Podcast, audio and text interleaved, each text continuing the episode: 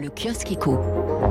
La BCE met fin à l'ère de l'argent facile. C'est la une des échos. L'inflation flambe. La BCE durcit sa politique, titre le Figaro Économie. La BCE durcit enfin le ton pour juguler l'inflation, titre la tribune. Back to basics, écrit de son côté l'opinion, puisqu'il s'agit de la fin d'une politique monétaire non conventionnelle. Le Financial Times titre sur le virage belliciste, hein, le virage faucon, hawkish turn de la BCE. Euh, du côté de la ville où siège l'institution, la Frankfurter Allgemeine Zeitung évoque le combat contre le diable de l'inflation, Kampf gegen den Inflationsteufel.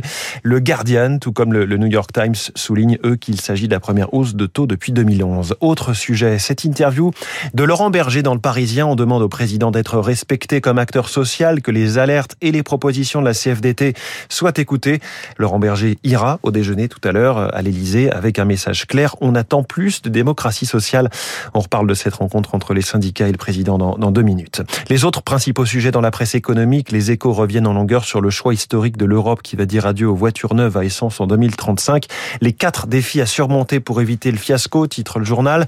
Infrastructure de recharge digne de ce nom, produire suffisamment de batteries, mettre la voiture électrique à portée de tous et enfin amortir le choc sur l'emploi. Dans le journal La Croix, Marc Mortureux, directeur général de la plateforme de la filière automobile française, alerte. Cette réglementation est une très grande prise de risque.